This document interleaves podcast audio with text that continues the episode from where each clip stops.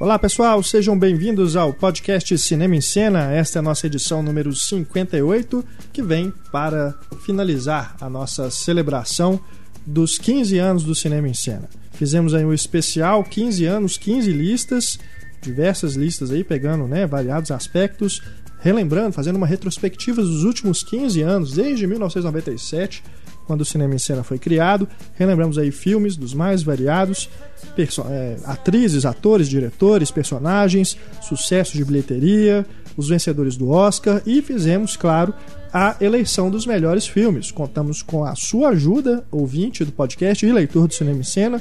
Nós da equipe fizemos também a nossa enquete e chamamos diversos críticos para também escolher aí os melhores, os 15 melhores filmes dos últimos 15 anos. Ficou bem legal. O link já está aí para vocês conferirem, todas as listas já estão disponíveis para vocês. E aqui neste podcast nós vamos repercutir os resultados dessas listas e falar mais um pouco né, do cinema nesses últimos 15 anos, né, as evoluções que nós tivemos aí, por exemplo.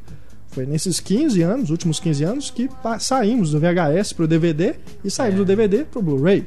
Surgiu o cinema 3D, né, as salas IMAX, né, quantas coisas surgiram nesses últimos 15 anos e nós acompanhamos tudo aqui no Cinema em Cena. Esse podcast, então, é mais uma viagem no tempo para a gente arrematar aí esse especial de aniversário. Participando desse podcast é o Renato Silveira, editor do Cinema em Cena, e nossos redatores, Túlio Dias, Larissa Padrão e Heitor Valadão.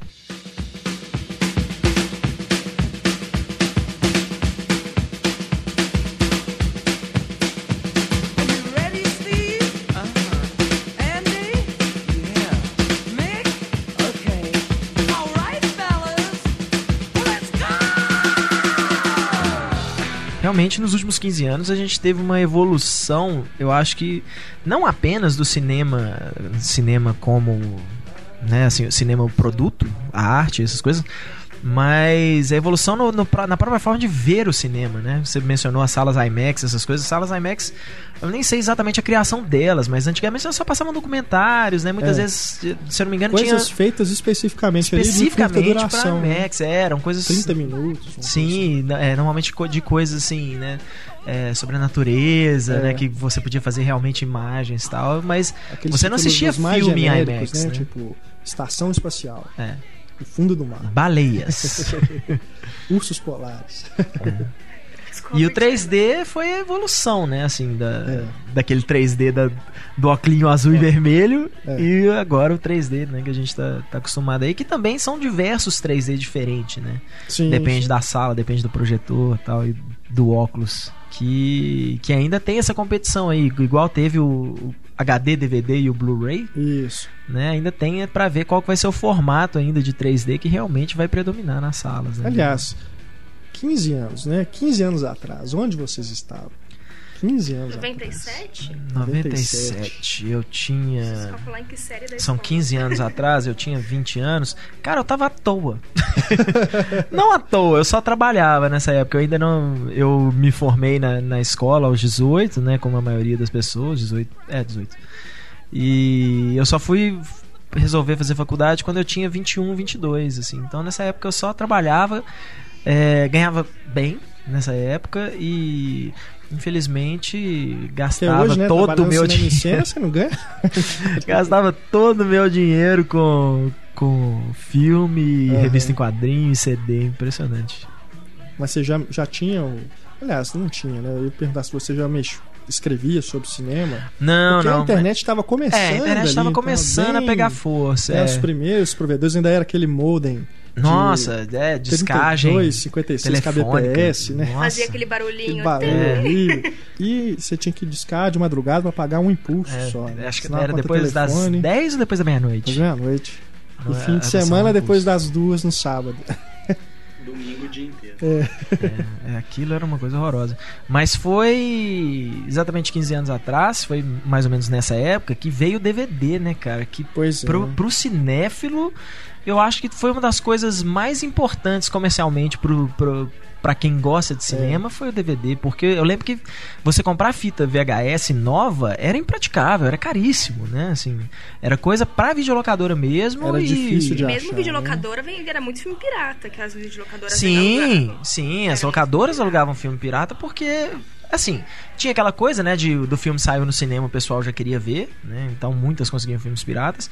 E às vezes até por isso também, pelo preço e tal. Eu lembro que as locadoras, as locadoras de bairro, eles conseguiam comprar assim, mesmo sendo, né, o Titanic, né, que os caras sabem que vai alugar milhares de vezes, os caras conseguiam comprar assim duas cópias. É. Né? Porque Eu era lembro, caríssimo. cara, o filme tinha que sair alugado direto. Esqueceram de mim, pirata. Porque eu cheguei na locadora, aí tava lá, né? Esqueceram de mim. Só, "Ué, que beleza, né? Tá, tá passando no cinema, pô, é. Aí quando eu coloquei a fita, aquela imagem horrível. É. Eu disse, pô, aí eu estranhei. É, eu, me lembro, eu me lembro do meu irmão assistindo Platum filmado no cinema, assim, Nossa. aquela coisa bem Isso é tosca. antigo, né? Então, né? Eu lembro que a fita tinha um quadradinho. Quando você É. apertava aquele quadradinho, não dava mais pra você É. copiar. Né? Não, vo- você então pegou uma, as fitas mais evoluídas, porque antes era um quadradinho que você quebrava. Era. Quebrou o quadradinho e você não consegue copiar mais a fita. Aí tinha aquele macete de pôr um durex. É, É. você colocava um durex e ele voltava. Mas era, cara, eu acho que o DVD foi realmente assim, Não, mim, pessoalmente, copiar- foi uma, A- uma vitória.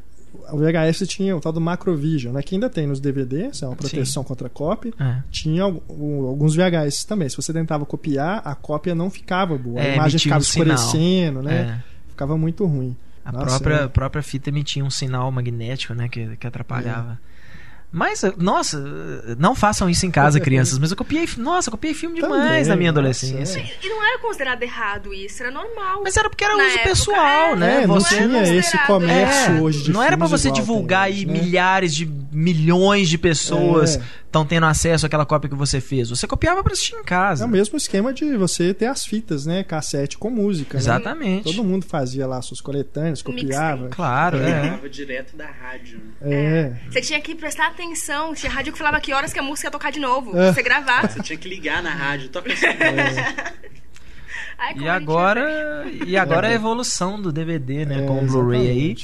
Que eu discordo quando, né, aquele, as pessoas que gostam de falar assim, ah, mas hoje mídia já é obsoleto, assim, né? Eu não acho que seja. Também não. Eu, não, eu acho que sempre vai ter lugar para os colecionadores. Que, que só tem DVD. Exatamente. E com os aparelhos de Blu-ray fazendo o upscaling, né? Uhum. Melhora bastante a imagem. É. Tem DVDs lá que não devem nada assim a um Blu-ray Pois é. bom, né? Não, que o é, é, Blu-ray- mas, é, mas o negócio que sua falam que a mídia, é a mídia em geral acabou, né? Assim, o fato de você ter o- comprar um disco que ali Ah, tá o sim. filme, Aham. ah, não, isso já tá ultrapassado, já tá obsoleto. Não, eu acho que não está, porque a gente por mais que fala assim, ah, mas você pode baixar tudo, tudo bem, mas hoje em dia baixar filmes é uma prática ilegal. É. E você não tem legalmente como fazer isso com qualquer tipo de filme, né? Você não entra no Netflix e assiste um filme iraniano de 1984 que ganhou no festival de, de Veneza, né? Sei lá, tô inventando completamente aqui. Mas você às vezes encontra em DVD, né? Uma cópia oficial. Uhum. Então, a- a- só acho que a a partir do momento que você tiver um sistema de streaming que seja sempre HD, né? Assim, no- independente da sua conexão de internet, claro, você vai precisar de uma conexão boa, mas mesmo com uma conexão de 10 mega hoje, você vai ver algumas algum desses, alguns desses canais de streaming aí não, ele não consegue transmitir a imagem em HD o tempo todo.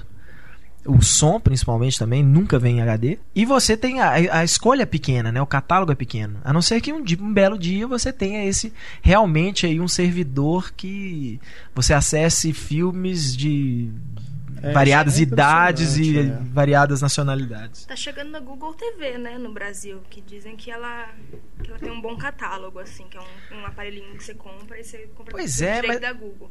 Eu, eu acho que eu- meio que vai, vai meio que pulverizar pras TV a cabo também. Elas vão cada vez É. mais misturar com a internet. Tem as tal das Smart TVs, né? É, a Smart TV hoje você acessa o Netflix pela televisão, né? É, é ótimo. O, o- o- o- eu acho a intenção do serviço ótima. O serviço em si, por exemplo, aqui no Brasil, a- as operadoras de TV a cabo, elas, a- a- o sinal de internet delas, ela só tem que ser, na verdade, de um décimo daquilo que você contratou. Se for acima de um décimo do que você contratou, não é a Anatel aceita isso, né? Você não pode reclamar disso. Ou seja, muitas vezes você vai assistir alguma coisa no Netflix e você tem aquela imagem quadriculada de internet o tempo todo e tal, porque a sua conexão não tá legal, É. né? Se eu tivesse realmente 10 muito. mega, nossa, aí, aí, aí com certeza você veria filmes em HD numa boa. Aliás, a- eu recebi um, um- um release recentemente da Fox anunciando o seu próprio serviço de vídeo on demand, né? Uhum. O catálogo da Fox e da Sony também, que mercado de home video agora as duas estão juntas, né? Uhum. Então isso talvez tenha até um impacto no próprio Netflix, né? Porque tem muitos títulos ali que são Fox. Com certeza. Sony, né? É, a Fox provavelmente ou vai aumentar o custo, né, pra É. Netflix fazer essa, essa, essa transmissão, É. ou Eu então simplesmente vai falar, ó, não, agora a gente tem o nosso, né? a Fox, né, não, não terceiriza mais esse É. serviço, então, porque ela tem o próprio serviço. O, o que eu acho é que vai se tornar obsoleto as mídias, e quando eu digo obsoleto não é desaparecer, porque sempre terão os colecionadores. VHS ainda não é obsoleto, porque existe colecionadores. Quando as pessoas tiverem um acesso melhor à internet. Porque no Brasil a gente fala aqui porque a gente tem esse privilégio, mas muita gente não tem acesso à É. internet. Mas é, é aquela a coisa que eu. O VHS eu considero obsoleto porque a qualidade do VHS não é boa. Hoje é uma qualidade muito, muito ruim. Se você comparar assim, VHS com DVD é uma, é uma diferença assustadora já com DVD, que nem é né, HD nem nada. Eu me lembro direitinho da primeira vez que eu coloquei um DVD pra rodar. Eu fiquei impressionado. É. Nossa, eu cara. também. Ah, só, só de eu poder ver nossa, meus filmes na- no formato original, né? É. VHS era raríssimo. Porra, eu o lembro, filme vinha no formato original. É, é, quando vinha, eles colocavam na capa, assim, filme, né? Este filme está em widescreen e tal. Se eu não me engano, o Informante foi um dos.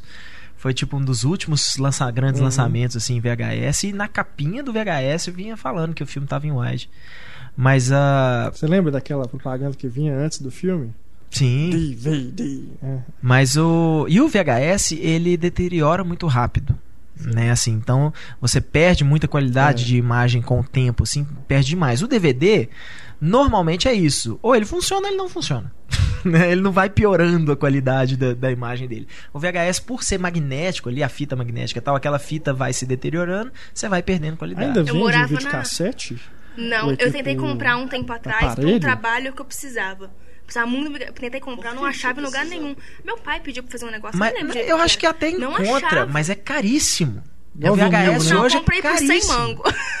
O... Não, mas provavelmente usado. Sim, um aparelho usado. de VHS novo hoje é caro. É igual você comprar é, é, tocador de LP. Hoje é, É, caríssimo. Custa caríssimo, mais caro do que, um, do que um aparelho de Blu-ray, do que um aparelho de. de- E é absurdo, porque quem ainda tem fita, essas fitas não estão mais funcionando, gente.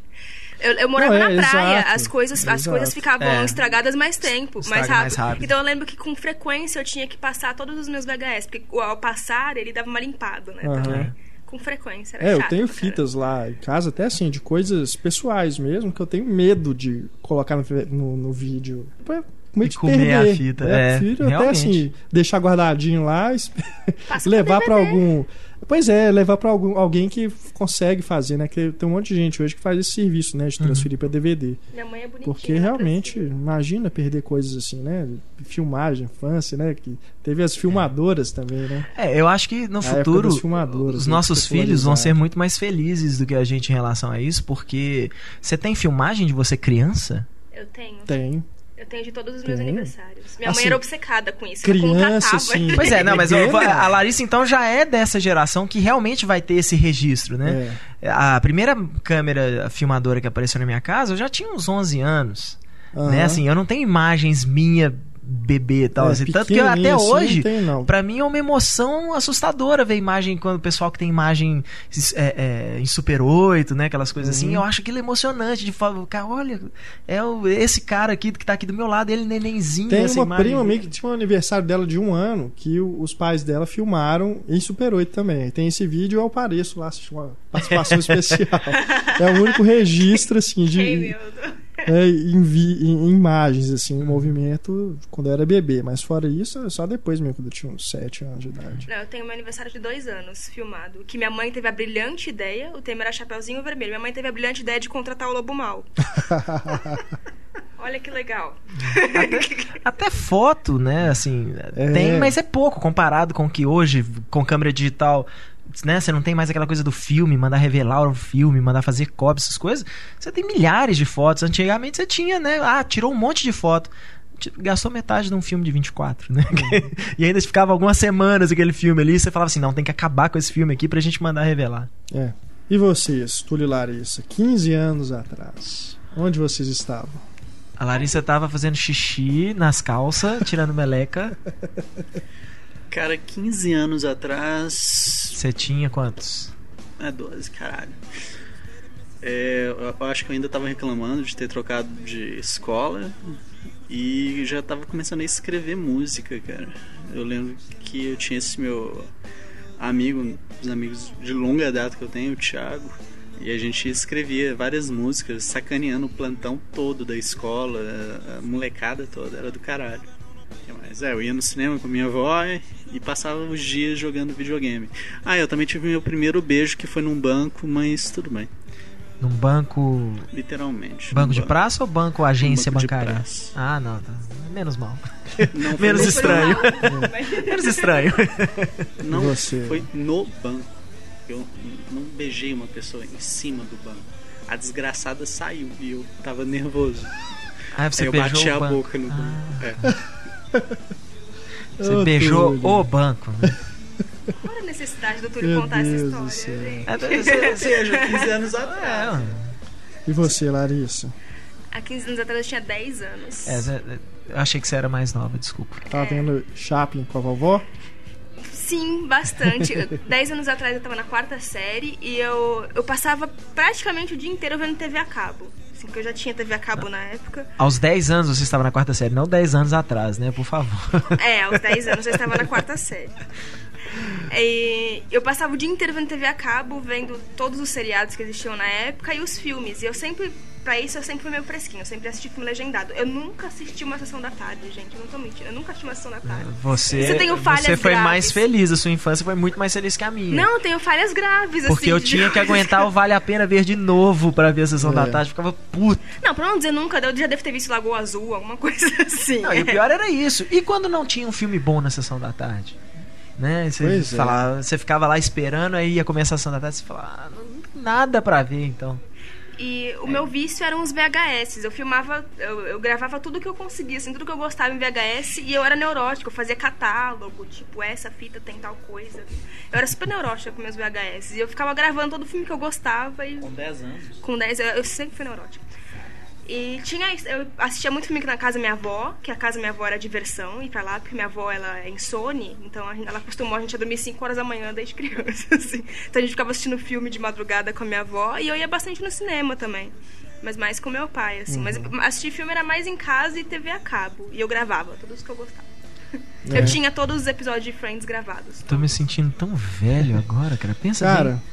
Pois é, nossa. Larissa também. chegou a gravar Friends em VHS. Eu, eu não devia ter feito essa pergunta, porque Não agora é? eu tô me sentindo mal aqui. Nossa, Muito tô- nostálgico, tô meio melancólico agora. E o pior é isso, é você se sentir velho e pensar assim, porra, eu não sei nada da vida ainda, eu já tô essa coisa caindo aos pedaços aqui. Brincadeira. Ah, Eu não usava internet. ainda bem que o Pablo não tá aqui, caro. né? Senão, Quatro- é 15 anos atrás, É, você 15 tinha anos 10. atrás, é. Eu, 15 anos atrás, eu estava naquele período entre a escola e o- a faculdade, né? Fazendo cursinho, pré-vestibular, aquela coisa toda.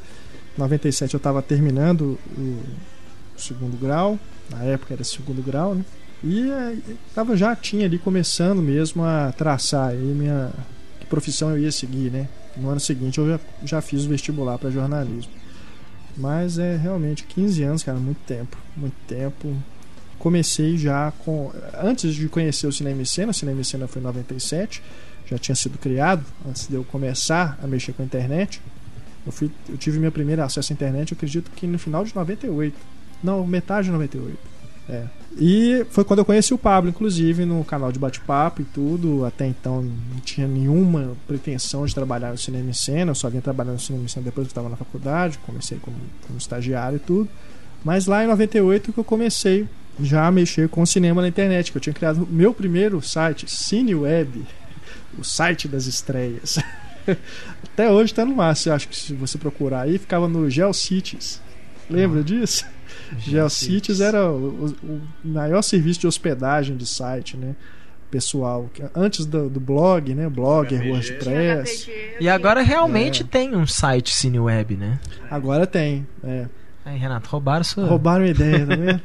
o, o endereço era welcome.to barra cineweb. Ah, Mas acredito que deve ter. Tem um site que, que é meio túnel do tempo, né? Que pega, faz um arquivo da internet e acredito que ainda dá para acessar lá. É, eu só fui, só fui mexer com cinema e internet lá para 2004, mais ou menos, é, com não... a Galáxia. Uhum. 2004? Não. É, por aí. 2000, é, 2003, é. mais ou menos. É, aí o cinema em cena realmente começou em 2001. Tempo, até pouquíssimo tempo a Galáxia ainda estava no ar, assim. E acabou que a gente desistiu finalmente. A gente falou, não, uhum. chega, né? Galáxia era Nós massa. não vamos voltar com a Galáxia. Vamos então falar das listas, né, do cinema em cena. Já falamos muito aqui das nossas vidas. Vamos falar agora de cinema. Por qual lista vocês querem começar? Ah, faz. Eu gosto de cenas bastante. Cenas, né? Essa que foi uma das mais complicadas de fazer porque é aquilo, né? Tantos, já são, são tantos filmes. Cada filme tem quatro, cinco cenas, às vezes memoráveis, né? Pois é, já chega. A gente quer citar. Já, já chega a ser, ter que escolher 15 filmes, né? Assim, que são. É, é, é, é, a união do todo, né? Assim, o filme inteiro é bom. Aí na hora que você fala de cena, a quantidade de cena bacana que tem às vezes num filme ruim, né? Que nunca entraria na lista de melhores filmes, mas é claro que, que né? É. Você tem cenas ali em, em outros filmes que são legais também a questão de difícil fazer, eu gostaria de deixar claro que todas foram um parto fazer assim. Nossa, nem me fale, 15. Cara. Aí depois tinha que chegar num consenso. Todas foram. Nem um me fale, foi muito complicado mesmo. Mas essa de cenas, também acredito que tenha sido uma das mais polêmicas nos comentários, né? Ficou faltando muita coisa, isso não tinha jeito, por exemplo. 99 a gente não colocou a cena do Matrix, que é aquela cena famosíssima do Neo desviando da, das balas. Das balas, né? Mas aí teria que colocar mais de uma cena em 99. A gente colocou do Magnolia, mas assim, não tem como, né? E no final das contas a gente chegou num tal ponto, já estava no fim de semana, estava ali na correria para fechar as, as, outras listas também.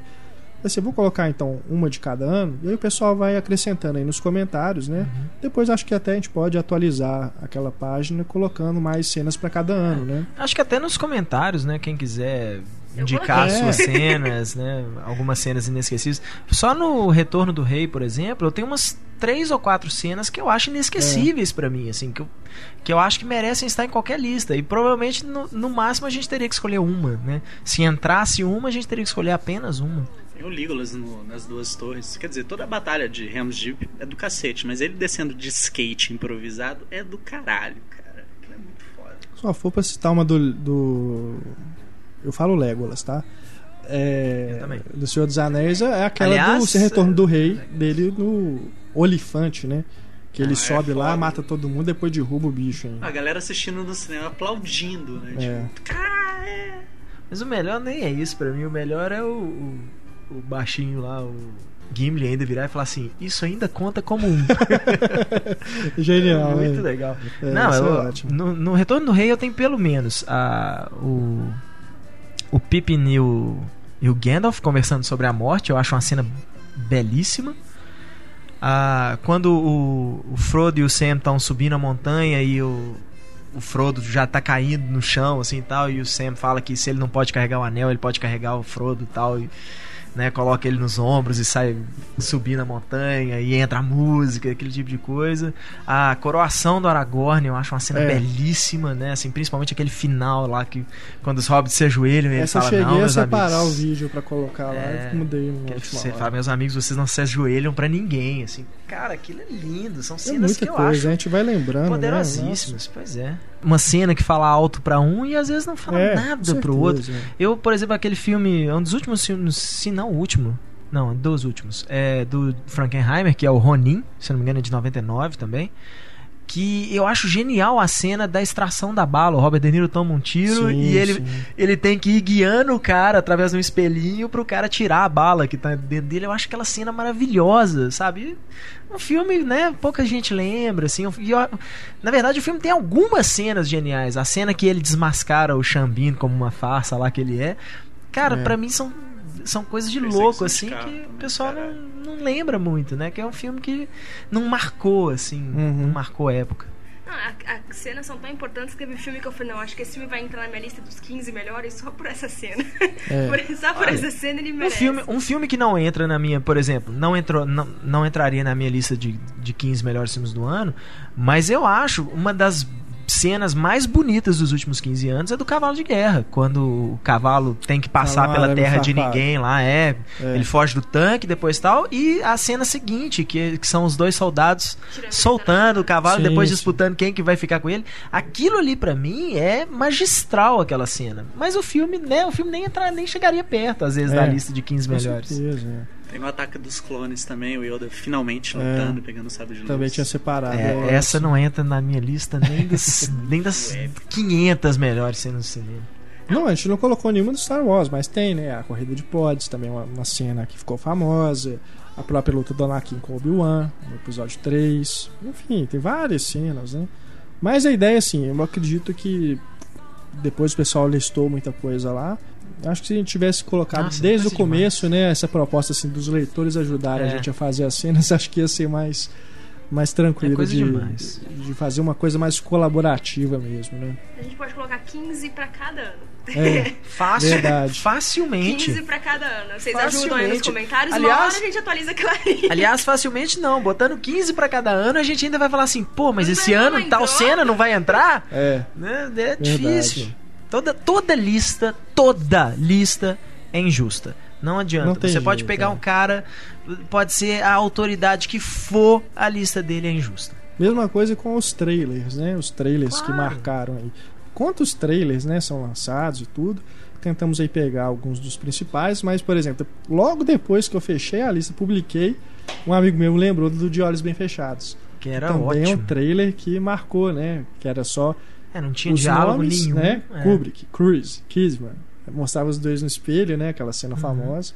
Que também é outra cena que poderia ter entrado facilmente. Mas Tem a, também algum leitor colocou ficou, nos comentários enfim. do Inteligência Artificial. Também é, é muito legal. Verdade. Inicial. Ah, o, lembro, esse mesmo amigo meu, Hélio Flores, me lembrou do, do teaser de Magnolia. Esse eu não coloquei porque eu não lembrava mesmo desse teaser.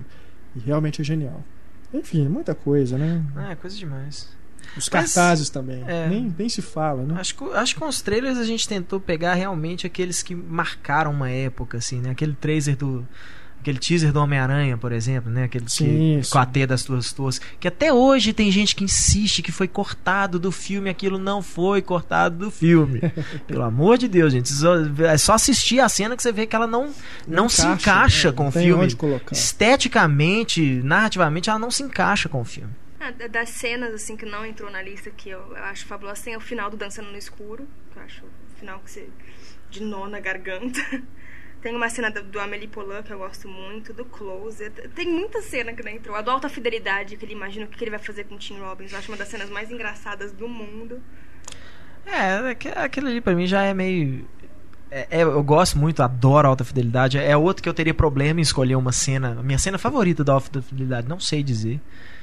Mas sempre tem. Um filme, por exemplo, que eu quis colocar na minha lista, inclusive de 15 melhores dos últimos anos, que foi é pela cena final, que é o Quando Você Viu Seu Pai pela última vez. Que eu assisti, assim, pouquíssimo tempo depois que meu pai tinha morrido. É, na época, minha namorada, hoje minha esposa, o pai dela também faleceu já, já tem alguns anos, mas também né, ainda é uma, era uma ferida fresca.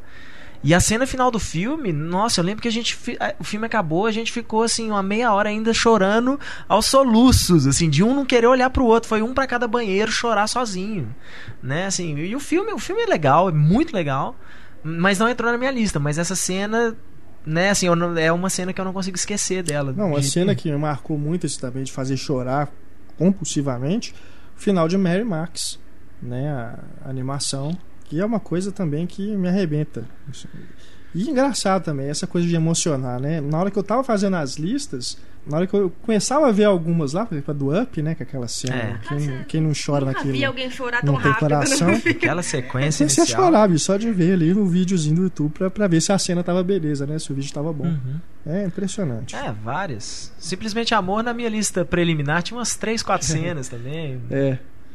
E a apresentação da banda no Tudo Acontece Elizabeth Town também. É, também, aquela cena é bacana. É, é. Verdade, né? Tem muita coisa, não tem como. Vamos, o que mais aqui que a gente pode falar? Os atores, né, e atrizes revelados. Essa também, também fez, foi uma coisa enorme.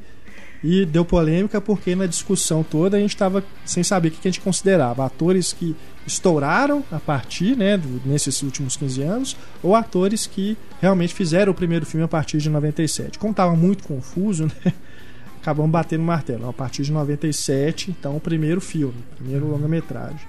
A gente não colocou em ordem de preferência, colocamos os 15 ali. É, se, já, se já é, é. injusto fazer a lista, fazer é. uma ordem ainda. Putz, grila. Não, não rola. É. Não rola.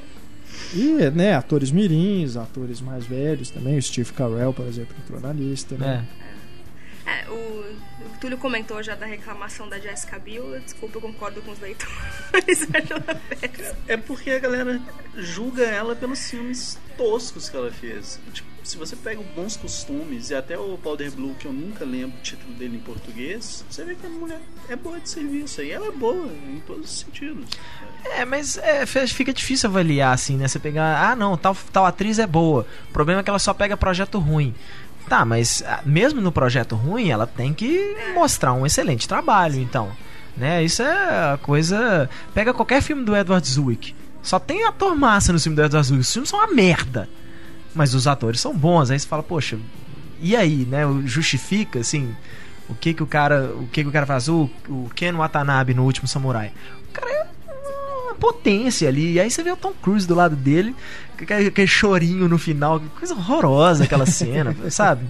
Então eu acho que é, é difícil julgar, assim, tipo, a gente proteger alguém ou até espancar alguém se se pode ser um bom ator em filmes ruins ou um ator péssimo em filme bom, né? Assim, o importante, eu acho que nesse caso foi realmente assim, em termos de exposição até, né? O que, que o cara faz, se ele faz projeto solo, né? Assim, coisa dele, ou se, se simplesmente faz coadjuvante. Você pegar caras como Ed Harris, por exemplo, o cara passou a vida inteira dele sendo coadjuvante coadjuvante foda, né? É o tipo de cara que rouba a cena em todo filme que ele tá, ele rouba a cena. Mas ele fez a rocha, pô, sabe? e dos atores entraram também, né? Grandes nomes aí que estão aí. Michael Fassbender, Tom Hardy, né? Que estão atualmente fazendo muito sucesso, entraram também. Assim como. Aliás, todos os vilões do Batman entraram, né? O Heath Ledger, o Cillian Murphy e o Tom Hardy. Não entrou o Lianisson porque ele começou antes. É. Mas o Tom Hardy e Michael Fassbender eu acho que são dois caras respeitáveis mesmo, assim. Só para mim são atores, já são eu ia falar apesar da pouca idade, nenhum dos dois é tão jovem Michael assim, né? tem quase 40 anos. Ah, ele é mais novo do que ele aparenta. Eu acho que ele tem 34. 37, é 37 37 já? Eu acho que é, ele, eu lembro de eu ver assim e falar assim, pô, esse cara é mais novo do que eu né? Assim, o Tom Hardy ainda acho que tá, ainda tá no, no, bem no fim dos 20 ou no começo dos 30 também. Mas eu já acho atores completos mesmo, aqueles caras que arrebentam, você não consegue tirar o olho da tela um minuto, né, assim. O que é uma coisa muito muito surpreendente assim, porque muitas vezes os atores americanos você vê eles crescendo de filme a filme assim, né? Os caras começam ainda sempre meio verde assim, tal por exemplo, um ator que hoje é um cara que eu falo assim, não, eu gosto dele como ator. Mas antes ele simplesmente contava com o carisma dele, era o Ben Affleck. Como ator ele era péssimo. Ele, é, ele tinha um carisma ele tal, ele tinha uma presença. Ele tinha uma presença bacana, mas na hora que você vai ver ele no Medo da, Medo da Verdade, não, no Atração Perigosa, pô, eu acho um papel muito legal, assim. Acho que ele tá muito bem no filme. Não é um papel muito difícil, assim, né? Muitas emoções, assim, tal. Mas eu acho que ele tá arrebenta no filme. Então, mas talvez também colabore o fato de que ele mesmo se dirigiu, né? Exatamente. Apesar de que o Ben Affleck nos filmes, por exemplo, que ele fazia com Kevin Smith, eram os melhores trabalhos dele como ator, né? Talvez por, por, por, por, pelos dois serem amigos assim tal mas era disparado você via era uma diferença assustadora assim o Ben Affleck num filme do Michael Bay e o Ben Affleck num filme do Kevin Smith não, esses atores, eles com poucos papéis, eles já provaram. Eu tentei não votar, assim, ator, atriz e diretor que tivesse um filme só, dois filmes, mas pela questão do ar, esse cara ainda não mostrou uhum. o suficiente, né? Uhum. Mas é, eles, esses mesmo com poucos filmes, eles já provaram. O que eu acho assim, o Killian Murphy, eu acho que ele é um dos melhores atores que existem hoje. Eu adoro, gosto muito dele. Mas eu acho que ele precisa de um agente melhor. pra colocar eles num filme, em alguns filmes que eu acho, mais evidência. Eu acho que, pois é, mas eu acho que o Killian Murphy, ele é meio estranho, assim, né? A aparência dele é meio estranha. Ele tem cara de psicopata. Exatamente. Então, é, é, eu acho que às vezes ele tá pegando papéis errados. Eu, sei, aquele... é, eu acho que falta ele pegar um papel para explorar bem esse lado dele, que assim, falar ah, o espantalho, mas o espantalho é um, é um subvilão ali na, aquele na, do avião, né? na franquia do Batman. Que ele é um psicopata. É, mas que também foi um filme que não fez sucesso e tal, então... Mas eu fico achando que, apesar daquele ele tá muito bem no. Não, é, também, mas eu tava lembrando mesmo, agora era do. Ventos da Liberdade. do Ventos da Liberdade. Eu Eu, sempre, eu, sempre tento, eu sempre falo assim, o vento na bandeira, né? que é Do Ken Loach, né? É, o inglês é The Wind That Shakes the, The Wind That Barley. Shakes the Barley. É. É, mas. Mas ele tem esse, essa, essa figura meio estranha, assim, esse, um rosto meio estranho, que eu acho que ainda falta aquele grande papel, assim, que ele vai pegar e todo mundo vai falar assim: esse cara. É igual o Heath Ledger É como tô Coringa. falando, o Heath Ledger era um cara que já tava ali, já tava, né, já era protagonista de filme, de algumas grandes produções, tal, não sei o quê. Mas na hora que ele fez o Coringa, todo mundo falou assim: ó, nunca imaginei, sabe, assim, que isso ia dar certo. Ah, mas ele já tinha sido E deu. indicado ao Oscar antes, né? Pelo Brokeback Mountain. Sim, era, mas ali era o, o- quando ele realmente estava sendo reconhecido como ator. Ele já tinha, quando ele foi é, é, indicado pelo Brokeback Mountain, ele já fazia, né, o, o- é, é, filme, grandes produções como protagonista, entendeu? Mas eu acho que no por mais que no Brokeback Mountain, né, foi aquela coisa, foi a revelação do ator, eu acho que na hora que assim chamou a atenção de todo mundo e todo mundo, né, caiu de amores pelo cara foi com o Batman mesmo, infelizmente ele já tinha morrido. Killian Murphy tá no Sunshine, tá? Tá. Ah. Do Danny Boyle. Eu gosto bastante dele no Extermínio. O melhor papel dele pra mim é esse do Vento da Liberdade. acho. É. Café da Manhã em. Plutão também. Plutão. É, tem. Eu, eu tinha esquecido do filme. É, pra mim, dos 15 ali, se eu tivesse que colocar um primeiro lugar, pra mim é o Heath Ledger, disparado. É. Maior revelação dos últimos 15 anos. Olha, eu fico na dúvida. Eu realmente fico na dúvida. Todo respeito ao Heath Ledger, ad- adorava o cara. Desde o primeiro filme que eu vi com ele, que foi o 10 Coisas que eu odeio em você. Que eu ainda falava assim, esse cara não é bonitão, né? Por que essa menina tá tão assim, aquele cabelinho enroladinho dele grande? Você achava tão é estranho aquilo. esquisito. Mas eu, eu, eu pago pau pro Tom Hardy. Eu acho o cara genial. Bronson, então, assim, eu acho um, filme assustadoramente o tanto que ele é bom no filme. Ele e o Fassbender também. Apesar de que eu acho que eu, eu ainda acho, acho que eu gosto mais do Tom Hardy ainda. Vamos ver. Espero. O Ryan Gosling e o Seth Rogen, porque o Seth Rogen é engraçado. É até curioso falar porque muitos atores surgiram no Superbad, né, de 2007. A Emma Stone, o Michael Cera. Michael Cera, o outro lá, o Christopher Jonah Hill. Platz e o Jonah Hill. É. É, o Seth Rogen pra mim ele começou engraçado. Hoje pra mim ele já tá typecast. Ah, pra falar a verdade, eu não curto Seth Rogen. Eu, eu, eu gosto dele porque ele- aquele jeito dele, a voz dele, ele consegue pegar umas coisas bestas e aquilo fica Por engraçado. causa disso. Mim, né? Mas é um cara que tem que tomar coisa. muito cuidado, assim, com, com os papéis que escolhe, porque senão vai acabar. Eu, por exemplo, eu acho, eu acho interessante ele no Besouro Verde. Que eu acho que Pois vai é, totalmente é contra boa o que ele ideia, faz. mas não achei que É, o filme, certo, é, no não. final das contas, o Até filme. ele mesmo, não- entendeu? Como o Besouro Verde. Eu achei do caralho quando escolheram, né? Uhum. E confirmaram que seria ele mesmo. Se eu não me engano, até antes chegaram até a cogitar o Jack Black pra ser o Besouro Verde. É mesmo, chegou nesse ponto. Eu lembro, não, o Jack Black Ah, não, foi o Lanterna Verde. Lanterna Verde. A é. Warner tava já Exato. chutando o balde, pensou em É. fazer Lanterna Verde uma coisa tipo máscara, assim, fazer uma comédia. É. E aí. Mas é aquelas coisas, é igual quando. é, não sei se. Outro dia a gente botou no site, eu acho que o. Alguém. Bom, eu lembro de ter visto na internet que o pessoal. da- é, pessoal da Warner, de pesquisa da Warner, tinha ido em loja de quadrinho e perguntando o que, que achava, assim, tipo, disfarçado mesmo, fingindo que era fã, pra saber o que, que os leitores queriam do filme da Liga da Justiça. E o povo falou que na hora, assim, os- caras não tinham a menor cara de, de leitor de quadrinho e as blusas até com etiqueta ainda, assim, né? os caras usando blusa de super-herói, mas as blusas com etiqueta ainda, porque tinham colocado na hora lá pra tentar se passar por fã de quadrinho. É, e essa, essa ideia do Lanterna Verde foi, um- nossa, foi um fracasso total, né? Eu acho engraçado como as pessoas julgam os atores pelos filmes, assim. É. Muita gente reclamou do Shia LaBeouf na lista. É verdade, assim, ele faz muito filme ruim, mas muito mesmo. Até os independentes que ele faz, eu acho muito chatinhos. Mas ele é um bom ator. Eu realmente acho que ele é um bom ator. Ele é um ator promissor. Ele se esforça pra, pra atuar bem. Então eu acho complicado isso. Nas atrizes também tem muita gente que julgou pelos papéis, assim. Não é questão do papel. Tem atores que escolhem mal, mas são bons atores. né? Eu tenho fé que o Henry Cavill vai todo mundo vai ver Superman e vai falar assim, pô, esse cara é massa, e o filme é massa. É, ele ainda. Ele realmente pouca coisa, né, que ele fez é, ele é chamar é, atenção. Ele é mais conhecido pela série, né, o The Tudors. Como é, filme mesmo, ele fez pequenos pa papéis. Noite Paris, né?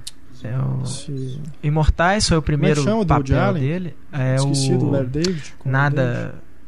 Quando não sei o que der certo. Nada... É... Tudo pode dar certo. Tudo pode dar certo, isso. isso. Ele faz ele o. Tem um papel maior. Né?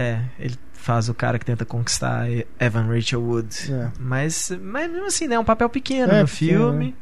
Acho que o filme, assim, que ele, é, ele foi lançado mesmo foi no com o Guy Pearce e o Jim Caviezel, né, no Conde de Monte Cristo, ele faz o filho do, do, do Jim Caviezel já, já crescido e acho que o Imortais foi a grande chance dele, um filme que nos Estados Unidos fez uma bilheteria mediana, mas foi muito bem no resto do mundo, né, assim, então, mas não sei se marca o cara, assim, né, se as pessoas conhecem ele por causa do filme. Uhum. Acho que o papel mesmo de destaque dele que colocou ele pelo menos na mídia foi mesmo The Tudors. É, destacando também os atores e atrizes brasileiros que entraram na lista. Sim. Entrou muita gente muito boa brasileira na lista. Wagner Moura, o Rodrigo Santoro, Alice Braga. Matheus Nastergalli. Matheus Nastergalli. É, verdade. O Lázaro Ramos não entrou porque ele já fazia filmes antes. Né? Sim. Desses aí era, já tinha um pouquinho já mais de história no cinema. É, mas da, tem o Matt Damon e Ben Affleck. Né? A nossa Também, dupla né? brasileira é, é Lázaro Ramos e Wagner É, Moura. Eu exato. acho o Wagner Moura mais talentoso. Os diretores, então. Os diretores também entraram vários brasileiros, né? José Sim. Padilha, Fernando Meirelles, Jorge Furtado. Jorge Furtado, Beto Brant. É. né? Jorge Fiquei Furtado a gente entrou numa, numa- num dilema, né? Porque, querendo ou não, o filme mais premiado, mais elogiado, mais tudo do cara até hoje ainda é o Ilha das Flores, mas é um curta-metragem, né? Não É. é um. Não é um longa e na lista a gente considerou mesmo, né, o primeiro longa do cara, quanto que foi.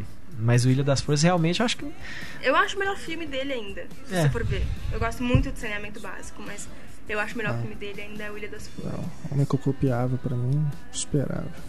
Como me copiava me, me decepcionou um pouco. Nossa, gosto demais desses É. filmes da, da retomada, né? Uhum. Se fosse fazer filmes brasileiros dos últimos 15 anos, com certeza estaria na minha lista. Eu gosto muito, muito mesmo. Mas eu, eu gosto demais do Beto Brandt também. Acho que ele é um cara Sim. extremamente promissor. Extremamente. Porque José Padilha e Fernando Meirelles é uma coisa que o Mas mundo isso, inteiro isso é reconhece. engraçado. Eu não acho que o Beto Brant é promissor. Pra mim, ele já, Ele já é se estabeleceu mesmo, é. como um grande cineasta mesmo, porque ele já teve até duas fases né, na carreira. Começou ali como o diretor dos Matadores, Uhum. Ação entre Amigos, O Invasor. Teve a virada, né, com o Crime Delicado e tudo, e hoje já faz filmes aí que são bem distantes do começo da carreira. É. Pra mim, ele já é um cineasta É porque- que, que se renova, É porque eu acho que você o- vê o, o último filme dele, Eu Receberei as Piores Notícias dos Seus Uhum. Lindos Lábios, também já distou bastante. É. É um cara que tá sempre se reinventando, sempre, né? Porque eu acho que ele ainda não é conhecido do grande público É, mesmo, né? Igual o Fernando isso. Meirelles, igual o Zé Padilha, né? Que fizeram filmes que praticamente todo mundo viu. Podia ter se tornado, né? Deveria, né? Pela qualidade Depois do, do trabalho Invasor, do cara. tenho certeza que ele deve ter recebido propostas de fazer produções comerciais que poderiam Não ter tê-lo colocado Até aí antes. no mesmo patamar aí de José Padilha, Uhum. Fernando Meirelles, né? É. Mas optou por seguir realmente o instinto artístico dele, fez muito bem. Porque É. o estilo de É. filmes que ele escolhe de não são filmes mesmo fadados ao sucesso comercial, são filmes mais difíceis. Eu acho o Invasor pra mim é o melhor filme dele, mas apesar de ter é gostado muito difícil, desse sim. último, mas o Invasor não é um filme pra levar muita gente pro cinema, ele é um filme violento, ele é É, o- problema é isso, né? A produção, vamos botar entre aspas aí, independente brasileira, é, é, é de difícil. É difícil divulgação, difícil distribuição. Então, o- o- quando o cara faz o filme que ele quer, assim, e não simplesmente um projeto pago, é sempre mais difícil. Você faz um filme com a, com a Global Filmes hoje em dia, você tá garantido de ter pelo menos aí umas 100 salas em, com seu filme em exibição. E um filme igual do um filme do Beto Brant, se, né, quando lançado nos cinemas assim, de verdade, deve entrar aí no, no máximo numas 70 salas aí. E mesmo assim, um, num distrito num um circuito bem São Paulo, específico, Rio. né? Assim, é, salas de filme, né? De arte, esse tipo de coisa. Não entra em filme de shopping, né? O filme não tem... No Brasil, infelizmente, como tem poucas salas e muito filme, não só nacional como estrangeiro, o filme tem uma semana para se provar, né? Ó, deu público, continua. Não deu, sai de cartaz, né? Isso é a coisa É. mais comum do mundo. E dos estrangeiros? Temos lá Eu também ótimos nomes, né? Eu gosto de Cara, sabe um cara, lista. sabe um cara que eu esqueci, eu acho que eu esqueci de pôr na minha lista e eu acho que não acabou na lista final, foi o John Hillcoat, que não tem é mesmo, muitos eu lembrei filmes, dele depois. É que não verdade. tem muitos filmes assim. É. Se eu não me engano, ele tem dois longas metragens, três agora com É. esse os infratores. Mas o A proposta a é a pro- estrada, né? a proposta e a estrada eu acho dois filmaços assim. Uhum. E agora lembrando do Tom Hardy, essas coisas, não sei porquê, eu pensei no cara, falei, esqueci. É mesmo, eu lembrei dele depois também. grande promessa. Promessa não, é um grande diretor já. Assim, o cara tem a manha. É, dos brasileiros eu também coloquei a Laís Bodansky na minha lista. Sim. Tem né, um cara- é Uma ótima diretora. Eu não, não sei se ele se aplica na lista, mas eu acho que sim. E eu gostei muito do filme anterior dele. Que é o Andrew Dominic, que fez o Sim, sim. Assassinato de Jesse James, pelo covarde Robert Ford. Que eu vi muito o grande público reclamando muito do filme, achando chato, comprido, devagar. E eu achei um filme muito interessante. E ele fez, eu ainda não consegui assistir o Chopper. Eu tenho DVD dele, só que o também. DVD não tem legenda. É Aquele sotaque australiano dificílimo do Eric Bana. É. O pessoal fala rápido, fala embolado. Aí eu falei, não, eu, eu vou ter que arranjar uma cópia com legenda, pelo menos Bem legenda em bacana. inglês pra poder acompanhar o filme direito. Ele tá lançando aí o Killing, Killing Them, Killing, Them, Killing Them Softly, é. Também conhecido como Coogan's Trade, né? Que era É. o, o título original do filme. Dos que não entraram na lista que eu gosto muito, eu gosto demais do Inaritu. E tem É, uns que não entraram por tão pouquinho que dá uma dó, né? Tipo, Paul Thomas Anderson, Afonso Cuarón. É. Não entrou por um, dois anos, dá uma dó. É, Mas, é, Mas mas Anderson são outros caras que eu também falo assim, promissor o caramba. São caras fodas já. O Inaritu eu tenho. É, eu não, gostava só, muito assim, A dele. lista não era dos promissores. É, né? os Depois 15 grandes revelados, diretores, é, né? revelados nos últimos 15 anos. É. O Inaritu eu tenho um pouquinho de problema porque eu acho que ele se repete. A exaustão já, assim.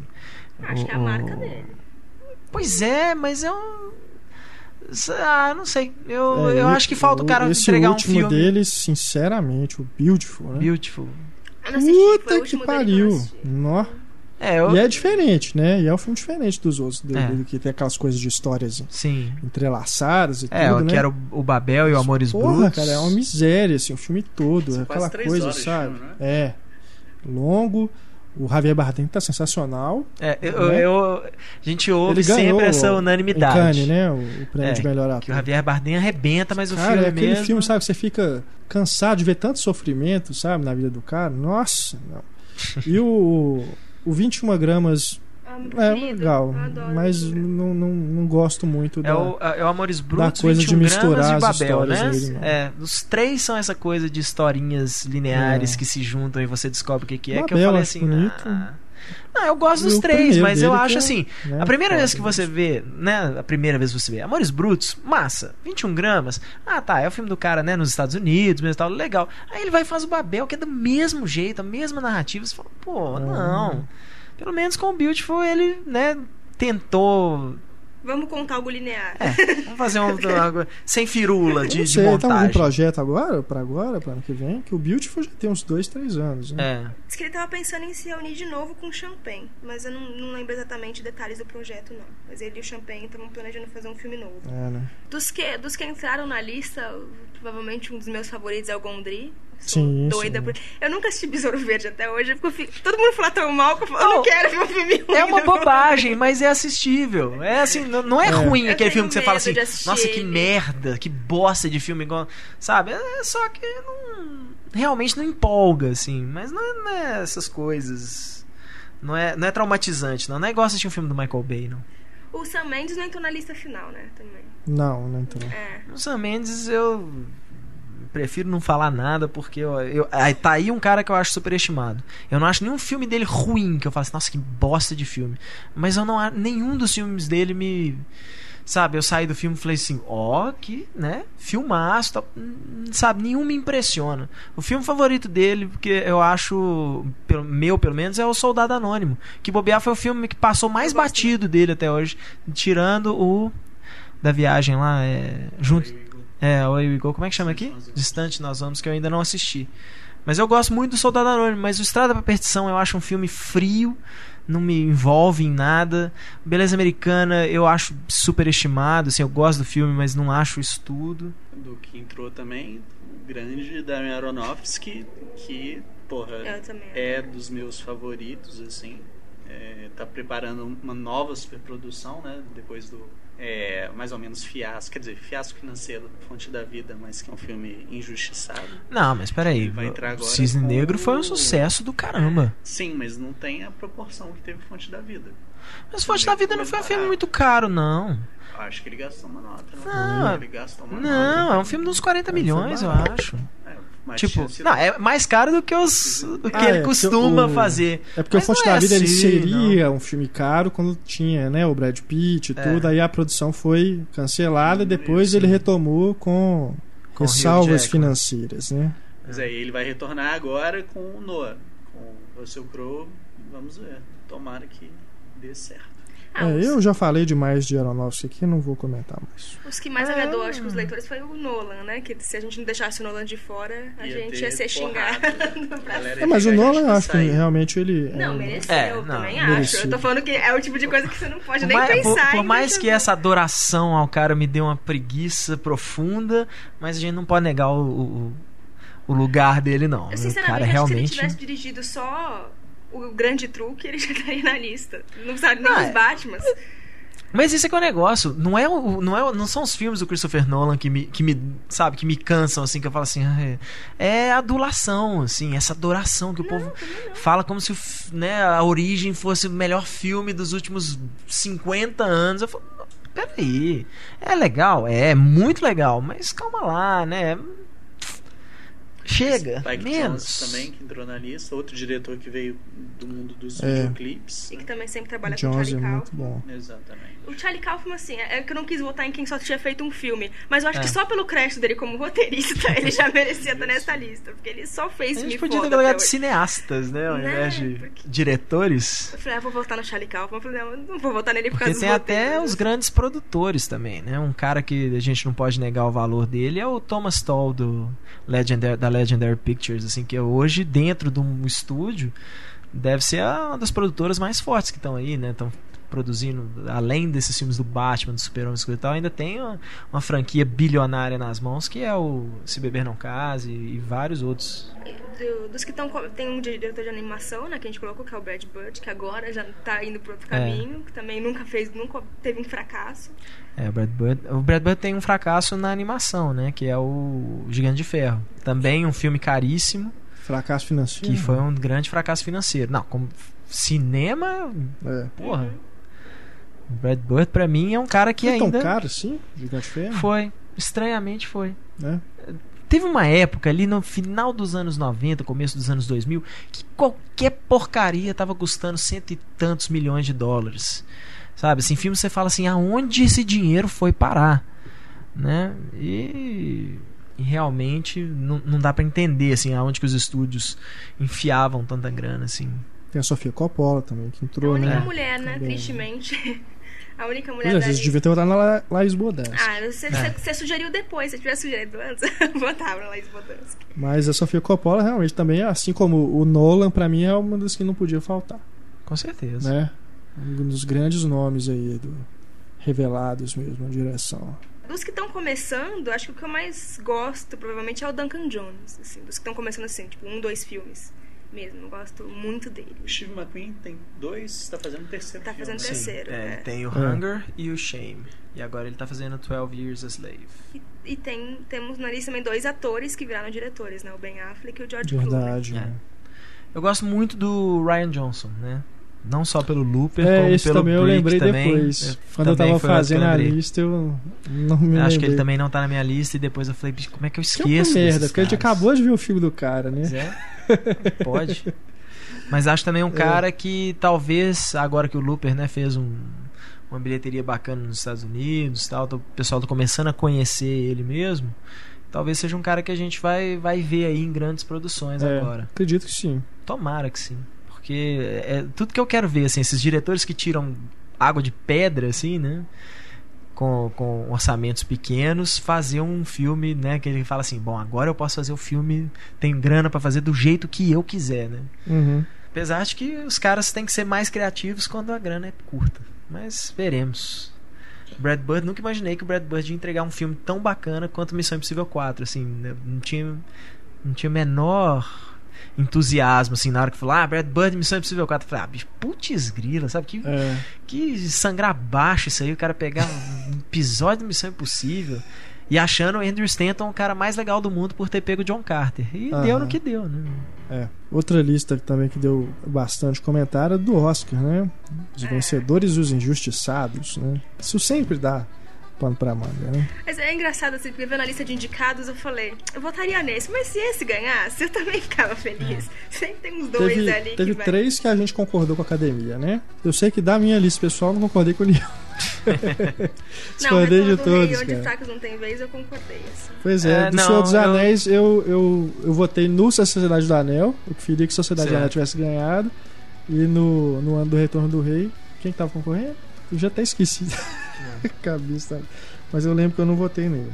Eu, eu me lembro que no ano do Onde os Fracos Não Tem Vez eu não concordei também, assim, teve, tinha um outro filme que Sangue eu falei. Negro. Foi Sangue Negro? É, acho que pra mim, qualquer um dos dois, assim, seria bem merecido. Não sei dizer qual é a melhor dos dois mesmo. Qualquer eu um gosto dois, mais eu... Sangue Negro. 97 é um ano que qualquer filme que tivesse ganhado, eu ficaria feliz. 97 é um ano foda, assim. Foda de meus cinco indicados são muito bons. Tinha que ter sido Los Angeles, Cidade Proibida, apesar de tudo. É, tá. Acho que foi a minha 97 escolha. eu escolhi o Melhor Impossível. Então, eu gosto muito de todos. Eu gosto muito de Los Angeles, gosto muito do Melhor é, então Impossível. você concordou, em 97 você concordou com a academia. Não, ganhou o Titanic. Não, ganhou o Titanic. Ah, é, tá certo. Jack Nicholson ganhou. Jack Nicholson e a Helen Hunt ganharam é. ator e atriz. Helen Hunt eu já acho que não foi muito merecido, não. Nunca, nunca. É, ela tá bem no filme, mas. Não sei. Eu, eu não sei, eu, o James L. Brooks é, é, é, um cara que eu fico querendo gostar dele, mas os filmes de, dele depois do Melhor Impossível, acho que não teve nenhum que me cativou é, de verdade. É verdade. O Spanglês é chatíssimo. Eu gosto de Spanglês. Nossa, acho que chatíssimo. Mas eu gosto. Ele, mas começa eu, eu simpático, assim, que ele depois fica deu uma caída, mas eu tanto. gosto. Esse último. O último também gosto. É, How Do You Know, né? É, como, como, você, você sabe. sabe eu fiquei tadinho do Paul Rudd nesse filme. Ele tá, tá, o personagem dele é legal, ele tá bem. O resto você joga fora, assim. Nossa. É mesmo, é, eu gostei. Achei chatíssimo também. Ah, o Reese Witherspoon, pelo amor de Deus, o Reese é Witherspoon um tem que ficar fazendo filme como diretores MacD mesmo, assim, se merece. Que ainda fazem uma, uma, uma comédia dramática, mas lá como antigamente, né? Ele tem um, um ritmo, assim, um estilo bem old school. Pois é, é isso que eu acho estranho. Eu acho que ele faz uma comédia dramática que ela não tem graça. Não é aquela coisa assim que você acha graça naquelas situações esquisitas, alguma coisa assim e tal. É um dramático que eu, eu, fica parecendo assim. Ou que o povo tá fazendo drama por, muita, por muito pouco, ou então na hora que deveria né, ser uma coisa. É, é, é engraçada tal, e não tem graça, porque a cena não. Sabe, a situação não é engraçada. E sei lá, eu não. Não, não, não consegui realmente ainda decifrar o, o humor dele ainda. É, o Melhor é Impossível, eu gosto, não acho o melhor do ano, mas eu gosto muito do filme, mas eu acho um filme bonito, não acho um filme engraçado. Eu não dou risada com o Melhor é Impossível, eu acho um filme eu bonito. Acho, eu, mas é isso que é o negócio, ele me diverte. É. Sabe, é eu acho, eu acho ele, ele me diverte. Eu, eu tenho algumas boas piadas, algumas risadas. O próprio personagem do Jack Nicholson é uma piada o tempo todo, né? E nos outros não, nos outros eu eu vou acompanhando aquilo ali, eu não acho graça no que deveria ter graça, eu não, não fico tocado pelo drama dos personagens, nem nada. Fica aquela coisa que você fica esperando, tá assim, tá. E aí, não vai acabar, né? Uhum. Mas sou eu também. Eu ah, e também é um filme que é um dos primeiros a colocar o Greg Kinnear em evidência, né? Se eu não me engano. Ele tem algum outro filme mais famoso antes. Não, acho que foi o grande lançamento do é, Greg Kinnear. Que também é, é um ator que eu gosto demais. Pelo, sim, de ator coadjuvante. Ele fez muita piada com isso tal, porque ele era apresentador de televisão, né? Antes de ele ser tem ator. cara, né? Ele, ele, tem cara daquele papel dele no Pequena Miss Sunshine. Tem cara do cara que vende livro de autoajuda. Temos também a lista aqui das bilheterias, né? Sucessos e fracassos. Já até comentei com o Heitor. Aliás, isso está inclusive no, na introdução, né? no texto de introdução da lista. Nos últimos 15 anos, nós temos aí as 15 maiores bilheterias de todos os tempos. É. Né? Mas também tem, a gente tem que levar em consideração, lógico, o advento 3D, né? as grandes franquias, né? os super-heróis e com tudo. Com certeza. As pessoas colaboraram aí para termos tantos sucessos né, de bilheteria. E o ajuste pela inflação, né, também. Não, mas essa lista não está ajustada para inflação. Essa lista, na verdade, o, o reajuste da inflação é muito pequeno, assim, para fazer realmente alguma diferença na, nos últimos 15 anos, né? Faz muita diferença com os filmes antigos, tipo E o Vento Levou, né? É, Esse tipo eu tô falando assim, em relação a esses filmes. Uhum. Porque daí talvez, acho que na maior de todos os é, não, tempos, a gente, entre... É, não, na verdade a gente foi, foi, ano a ano, assim, o maior sucesso, né, de 98, é. 99, né, mas pela época. Não entre eles, entre os anos, não. Mas é impressionante que muitas vezes a gente né, lembra de um filme tal como um grande fracasso e aí na hora que você vai ver a bilheteria internacional dele salva o filme, né? A própria. É. Ou então nem, nem questão nem essa, a questão do filme ter sido não, não ter sido tão caro quanto a gente imaginava. Uhum. Vamos então para os filmes, né? Os melhores filmes. Nós tivemos aqui a nossa própria enquete, coincidiu o melhor filme segundo a equipe Cinema em Cena com a escolha da, dos críticos, se convidamos, Cidade uhum. de Deus, ficou em primeiro lugar. É, acho que Cidade de Deus, na verdade, eu não sei se ele estava em primeiro lugar na lista de algum dos críticos. Mas estava na lista exatamente. de praticamente todo mundo, é. né? Exatamente. então... Ah, minha lista, eu não coloquei na ordem. Porque colocar 15 filmes em ranking é muito difícil. É muito eu falei, difícil. não, são 15, são 15 que eu gosto. Não coloquei em ranking, é, é, muito difícil. É, até assim, eu lembro quando eu tava preparando a minha lista, eu perguntei pro, pro Renato assim: O Senhor dos Anéis é um filme só ou são três? Ele falou: São três. Eu falei: Ah, então dançou. Então, primeiro, segundo e terceiro, Senhor dos Anéis. né, mas. Porque eu, sabe, eu acho. No geral, assim, a trilogia completa, eu acho. Uhum. Um, um acontecimento mesmo, assim. Eu, eu, não tive coragem de não colocar os três filmes. Apesar que, por exemplo, eu colocaria a ordem dos filmes, eu acho que eu colocaria A Sociedade do Anel, depois O Retorno do Rei, depois As Duas Torres. Né? Mas eu falei, não, deixa aí na ordem certinho mesmo. Pra... As Duas Torres é meu favorito justamente pela cena lá da Batalha de Ramsgivir. Eu acho incrível aquilo. É que, lembrando, assistindo no cinema, arrepiante. Aliás, os três, né? Foi a única lista em que os três Senhor dos Anéis entraram. É, o resto, a, a maioria do pessoal colocou colocou uma. Não, na, na lista. Não, teve algo. Muita gente colocou, a mas lista colocou dos leitores um dos quase episódios. Entrou. As duas torres na contagem final, ela quase entrou ali uhum. no finalzinho. Mas só a nossa que tem os três mesmo. É, é interessante notar isso, né? Porque as duas torres caindo assim no, no gosto do público, sendo que foi o filme menos elogiado do, dos três por causa da que o pessoal falava ah, aquela coisa da árvore e tal, aquilo ali quebra o ritmo do bar filme, bárvore. aquilo ali é do bar bárvore lá, aquilo quebra o ritmo do filme, né? No meio da batalha entra aquela cena, aquele cara falando devagarzinho e nada realmente acontece naquilo ali e tal. E também no Retorno do Rei o pessoal falou mal dos vários finais, vários finais que não existem, pelo amor de Deus. É, pra mim, o meu preferido é o Retorno do Rei, tanto que foi o único do Senhor dos Anéis que entrou na, na minha lista pessoal. Porque das duas torres, pra falar a verdade, eu não lembro do filme. Eu assisti no cinema, no lançamento, não lembro nem, de nenhuma cena do filme. Não foi um filme que ficou marca, marcado. Assim, é, as duas torres, para mim, também é o menos querido. Mas fazer essa lista, assim, eu tenho certeza que se eu fosse fazer ela hoje, eu ia fazer ela diferente. Ah, isso é, toda com hora. Certeza. O problema dessas listas, o que que acontece? Muitas vezes a gente acaba toda colocando é, os filmes que a gente gostou muito mais recentemente, porque são os que ainda estão né, frescos ali na memória. É, se eu não me engano, até a, a, lista da Ana Lúcia teve vários filmes de 2011, Sei, né? É uma coisa surpreendente. Teve críticos que votaram em filmes de 2012. Pois é. O som ao redor, né, do Kleber Mendonça uhum. Filho, acabou de. Nem estreou no Nem estreou aqui ainda, é, só passou em festival. Apareceu em lista lá.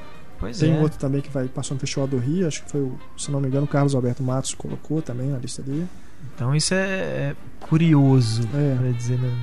A gente podia depois juntar as três listas, né, dos leitores, a nossa e, e dos críticos, que que e fazer a definitiva. Pô, é, seria interessante. Quero ver cruzar esses dados, é. como é que fica, não outro, tá em ranking. É, outro filme também que coincidiu nas três listas, se não me engano, é o Brilho Eterno, né? Sim. Aparece nas três. Ah, sim. Mas ah, tá vendo? E, e, é esse que é o negócio. Como a gente tem que ficar. O que, que eu tentei fazer na minha lista? Quais são os filmes que quando né, que eu vivo pensando neles para escolher os 15 melhores e tal? É, mas a gente esquece de tanta coisa. Eu esqueci completamente de Brilho Eterno. Então, assim, né? É, é, até por isso eu acho lista injusta, né? Porque a gente esquece muita coisa. A minha sorte é que eu cadastro tudo no IMDB. Tudo que eu assisto, eu cadastro lá. Pra, pra depois, se um dia eu precisar, eu lembrar o que eu assisti naquele ano. minha sorte é isso, porque senão eu não lembrava de nada. Eu cadastro no IMDB, no MUBI e no meu arquivo do Word lá, tem ano a ano. Caramba, eu não é- cadastro em lugar é nenhum, nada. Eu tenho todos Eu tenho os desde sites. 2007. Eu no máximo, eu eu, assisto. eu no máximo tenho o cadastro da- dos meus filmes em Blu-ray. Mas não, Blu-ray.com. não adianta nada, porque pra fazer minha lista eu não consultei nenhum. Pois é. Se eu não me Eu consultei engano. tudo que tinha na minha frente. Eu guardo mais é pra, pra fazer o SEMI, né? Lá no cinematório, todo final de ano eu ponho. É, tem um filme, tem um, tem um site também agora disso, né? de- dos filmes que você assiste, você vai marcando lá. que eu agora eu me esqueci do nome. É, é curioso fazendo essa lista, porque tem vários diretores que eu gosto muito e que ficaram de fora da minha lista. Porque assim, você pensa, cara, esse cara tem muitos filmes legais, mas nem, não tem um deles que é tão marcante É. quanto esses. Enquanto tem uns que aquele é o único filme do diretor. Pois é, tá o que, que é mais importante? O cara que faz um monte de filmes legais ou o cara que faz um monte de filme que você nem sabe da existência deles, mas ele fez aquele filme que você É. fala assim: Nossa, esse cara é foda. É, nesse sentido, eu fiz questão de colocar o Kubrick, porque pra mim todos os filmes do Kubrick são sensacionais. De Olhos Bem Fechados não me marcou tanto, não é dos, dos que eu mais gosto dele, Hum. mas pra mim, Mas tá com vendo? certeza tinha que estar na minha lista. Tá vendo? Coloquei ele um pouco Fechados, mais embaixo, um mas puta filme e eu esqueci de pôr na minha lista. É. Esqueci, sim. Talvez por ser mais do, né, mais no começo do- dos, do- dos anos 2000 aí, é, acabei esquecendo, assim, eu ficava tentando É, lembrar assim, não, tem que lembrar de, mais filmes mais deixar antigos diretor de tal. fora, eu não coloquei Difícil. Scorsese. Quase coloquei o Hugo, mas depois eu acabei tirando também. Entrou na, na pré-lista, depois eu tirei. Não coloquei o Fincher. Se eu fizesse uma lista de, sei lá, 25, entraria uns 3 do Fincher. Mas no de 15 não entrou. É curioso. Spielberg também não entrou na minha lista. Pois é, é, é curioso isso, né? Assim, são caras que entregam grandes filmes. Mas eu a- quase coloquei o Munique, eu tirei também. É. O Munique quase entrou na minha também. Eu cheguei, cheguei a, a, a escrever M-U-N e falei, ah, não, mas tem outros pra entrar primeiro. No meu, primeiro eu fiz uma lista com vários, depois fui cortando. Aí eu coloquei inteligência artificial. Falei, cara, vai todo mundo me xingar. cara. Falei, Dani, seu filme Eu não te xingo não, mas não ficar. entraria na minha lista. Nem, nem se eu tivesse 50, eu acho que não entraria o, o Inteligência Artificial. Entraria vários, né? O Munique entraria com certeza. Aliás, o Munique, se, se a gente tivesse expandido pra 20, eu acho que ele já entrava. Os É. 20 melhores filmes dos últimos 15 anos. Mas o o meu critério foi assim: filmes que são importantes pessoalmente pra mim, filmes que me marcaram muito pessoalmente, mas eu também tentei levar um pouco do, pro, pro bons filmes, mas é uma lista super pessoal, né? Do Woody Allen, eu falei, não, algum do Woody Allen precisa entrar. É mesmo, o Diário também. Na minha entrou. lista. Eu tinha anotado Vicky Cristina Barcelona. Eu ia colocar. Vicky Cristina Barcelona, porque é o que eu gosto mais. Mas eu falei, não, mas como filme, como cinema, eu acho que Match Point é mais importante. Eu coloquei Match Point por isso. O Old Boy, eu gosto mais do Lady Vingança do que do Old Boy, pessoalmente. Mas eu falei, não, mas o Old Boy é mais importante, assim. Então, acabei colocando ele. Então é uma mistura do que é pessoalmente importante pro que, pro que é bom, muito bom. E você, Túlio? Eu taquei a Vingança do City na lista, episódio 3. É realmente essa coisa que a Larissa tá falando de pegar os filmes pessoais. Tem lá o Quem Vai Ficar com Mary, que foi um filme. Pô, acho que foi o primeiro filme que eu fui no cinema, assisti sozinho. Então ficou marcado por conta disso. Quase Famosos, que é tipo, uau, o filme. É, Quase Famosos eu coloquei na minha também, porque é um Sim. filme que eu Quase gosto Famosos é demais. mundo. Até mesmo por ser do Cameron Crowe, Olha, que é um dos Quase cineastas que eu me amarro. Quase famoso não entra na minha lista nem fudendo. É mesmo? Nem fudendo. Você não gosta, não? Eu gosto, mas eu não, não tenho esse amor que vocês têm por ele, nem a pau. Ah, Desculpa, tenho. mas não tem. Eu tenho um amor por ele mesmo. O Shame, acho que foi o filme mais recente que eu coloquei, que também foi um filme marcante, assim. O mais recente que eu pus foi a Árvore da Vida. Eu reparei, o Árvore da Vida entrou na lista de uma porrada de gente É. também. É. O Heitor comentou da lista da Ana, eu até tava conversando com ela, tinha citado o Abrigo. Sim. Take Shelter, né? É, eu não Pô, assisti o filme ainda. É do caralho, saca? Eu, tipo, depois fiquei pensando, porra, cara, tá aí, seria uma boa. Sabe um filme, pelo que eu, eu não vi o Take Shelter ainda, tô curiosíssimo pra ver, mas falando de Michael Shannon e falando de filmes sobre paranoia, que, que foi a impressão que me deu, eu lembrei do Bug agora, né? O Possuídos, do William Friedkin, com Sim, Michael Shannon sim. e Ashley Judd, que é um filmaço Não, também. eu acho essa, esse cara, um dos piores filmes que eu já vi, cara. Acho uma merda tremenda. Você assiste o filme, você fica preso naquilo. É, é, é tanta loucura esquizofrênica ali que você, tipo, que porra é essa que eu tô vendo, sabe? Eu detestei ele. Pois é. Não, o que eu vou É, admitir, Possuídos eu também acho um filme Eu acho um gosto filmaço. muito. Que eu vou admitir que entrou na lista de vários críticos. Eu, eu preciso ver esse filme de novo, porque não é possível. eu acho Elefante muito chato. Sério? Mas muito, assim. Aquele ah, tipo de filme que eu não aguento assistir legal. ele inteiro. Eu, eu entendo a, eu entendo o porquê dele ser arrastado, dele ser lento, mas eu acho difícil aguentar. Eu acho, o que eu acho estranho do, disso foi que o Elefante eu foi aqueles filmes que eu fui assistir assim uma hora da manhã depois da aula tal. E você continua acordado? E achando assim tipo na hora que o filme começou, né, começa o, o carro por cima assim tal, eu falei dancei, não vou dar conta, vou desistir na metade, tenho certeza. E de repente eu falei assim, pô, acabou. Ah, não é possível, assim, adorei o filme quando eu vi. Você colocou Mulan hoje? Lógico. Ah, tá. Você acha Baz Luhrmann Lover? Você acha que eu não ia colocar? Coloquei Mulan Rouge. Acho que são os mais polêmicos que eu coloquei, assim, de que as pessoas discordam geralmente, a inteligência artificial e o Mulan Rouge. Acho que eu coloquei para coisas que acho que as pessoas geralmente gostam também. Eu colocaria Mulan Rouge 10 vezes antes de botar Chicago, por exemplo. Chicago eu, eu coloquei na lista de cenas, que eu gosto muito do tango. Mas realmente não, não dá pra, pra falar que é um, um grande. É, sabe o que eu falo assim? Eu não acho Mulan Rouge polêmico, não. Eu acho um filme muito, muito legal, assim. E pessoal, principalmente pessoal que gosta de musical, acho que, que. Não acho ele. Porque tem filme que a gente olha para algumas listas e fala assim, putz, grila, sabe? Mas não, Mulan Rouge eu entendo alguém colocar. Não acho. Não acho gritante, não. Eu não fui a única, teve algum crítico que colocou, não lembro qual foi, mas algum colocou. Eu falei, ah, é. Ah, o Mulan Rouge, além disso, eu acho um filme importante até pro, pro gênero. Sim. Né? Ele fez uma. Essa, essa coisa da gente ter pelo menos um musical por ano, isso é Mulan Rouge, é consequência dele. É, o engraçado é que eu tava vendo na minha lista, tem dos 15 filmes, tem 12 americanos, 12 dos Estados Unidos, mas os diretores são tudo estrangeiro. Tipo, Eterno é de um francês, Filhos da Esperança é de um mexicano, Closer é do inglês. Então, os diretores são todos estrangeiros, só os filmes mesmo que são dos Estados Unidos.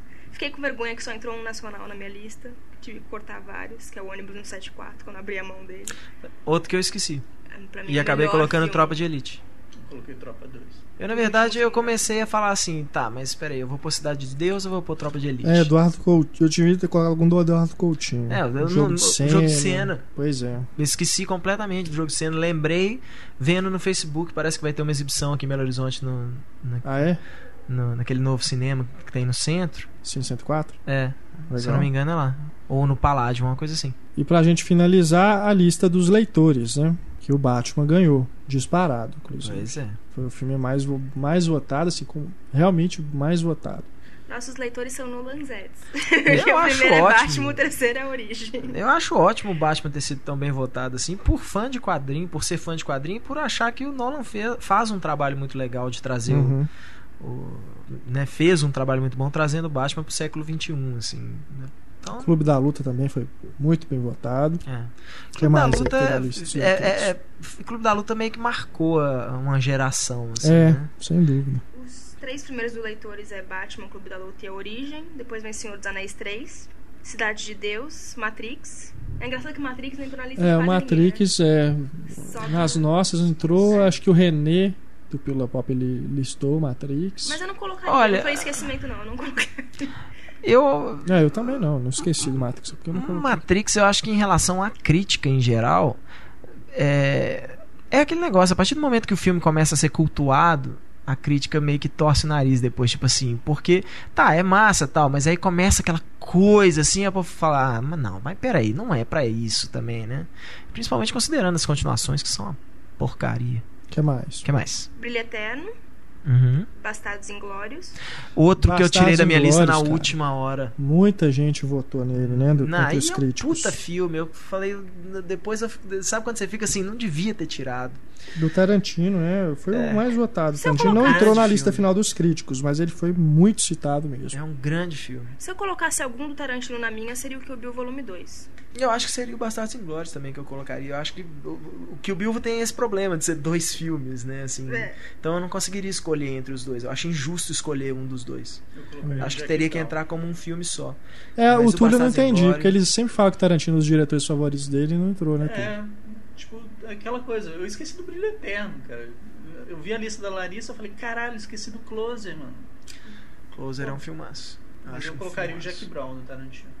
Começa a guardar tudo no IMDB. Pois é. não, mas eu anoto os filmes que eu assisto, cara. Simplesmente. O que mais? Acabou mas tem isso também, né? Esse negócio de anotar, a gente pesquisar ou lembrar realmente os filmes que. Não seriam os filmes que estão mais na memória, assim, os melhores? Eu acho que se confunde Eu fui meio por meio por esse caminho, só que esses filmes que estão mais na memória muitas vezes se misturam com os filmes mais recentes que você Exato, viu. É. Não só assim que você viu pela primeira vez, mas o fato de você ter revisto um filme. Por... A primeira vez que eu vi Guerreiro, eu falei, pô, legal, gostei, bacana. A segunda vez eu falei, caramba, é um puta filme. E aí eu coloquei na minha lista, sabe? Mas provavelmente há dois meses atrás eu não colocaria.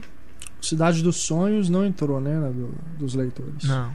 entrou também da maioria dos críticos. É, da, dos que críticos foi em segundo foi lugar. Wally, Cisne Negro, Senhor dos Anéis 1, Toy Story 3, Onde os Fracos Não Tem Vez. O Wally ficou prim... antes do Toy Story 3, né? Foi, essa é a ordem. Discordo totalmente. Gosto Curioso, muito dos dois, né? mas Toy Story eu acho bem melhor. Na minha lista também pensei assim, cara, algum da Pixar eu tenho que colocar, porque eu gosto muito de todos. Aí fiquei pensando, qual? Eu quase coloquei qual? Toy Story 3. Eu coloquei Toy Story 3, mas eu fiquei com um pezinho assim pro Up. Eu falei, não, acho que eu vou colocar o Up. Falei, não, acho que eu vou colocar o Toy Story 3. Acabei colocando Toy Story 3. Colocaria o Wall-E. Pra mim, o Ratatouille, disparado. Ratatouille. Mas é, é aquilo, é isso que eu perguntei, do, né, se os melhores não seriam os que estão na memória e tudo, é porque é aquilo, varia muito, né? O que, que é o melhor? É o que marcou mais? São os mais icônicos? Uhum. São os melhores mesmo, assim, de, né? Que você vê que tem um trabalho ali do começo ao final, uma coisa realmente obra-prima, né? É, eu vou... eu acho que porque quando você começa a racionalizar muito em cima dos filmes, você começa a cortar algumas coisas. Então, por exemplo, o Matrix, que marcou muito né, a época, sem dúvida é um filme marcante desses últimos 15 anos. Acho justíssimo ele estar na lista dos leitores. Mas, assim, quando você começa a pensar muito, né? Aí você vai vendo outros filmes que, assim, não, mas, porra, esse filme, né? Ele, ele, é, ele é muito mais do que simplesmente um filme que marcou a época, porque por causa de efeito especial, porque tem uma história bacana. Né? Então, não sei, é, é eu, é acho relativo. Quando, acho que por isso que é tão fazer, subjetivo fazer isso. Acho que né? você, é, quando você faz uma lista assim dos melhores filmes do ano, ainda é mais fácil, mas se você pensar assim, os melhores filmes dos últimos 15 anos, a sua lista vai ser, eu acho que vai ser 100% subjetiva. Você vai falar dos filmes que te tocam e que, sabe, pessoalmente mesmo, independente da qualidade deles. Eu agora admito uma coisa feia, eu não pensei na qualidade dos filmes quando eu quando eu fiz a minha lista.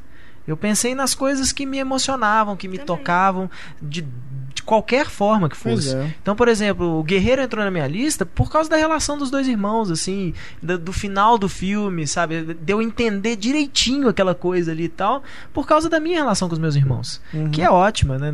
Ao contrário dos dois caras. Mas aquele final do filme, aquilo ali para mim é um soco no coração, assim. Então... É, aí você tem, por exemplo, a lista dos críticos, né? Que ali tem dos gostos mais variados, né? Porque ali Sim. nós temos representantes é, da velha guarda da crítica, né? Uhum. Temos aí, por exemplo, a Maria do Rosário Caetano, o André Setaro, Rubens Evaldo Filho.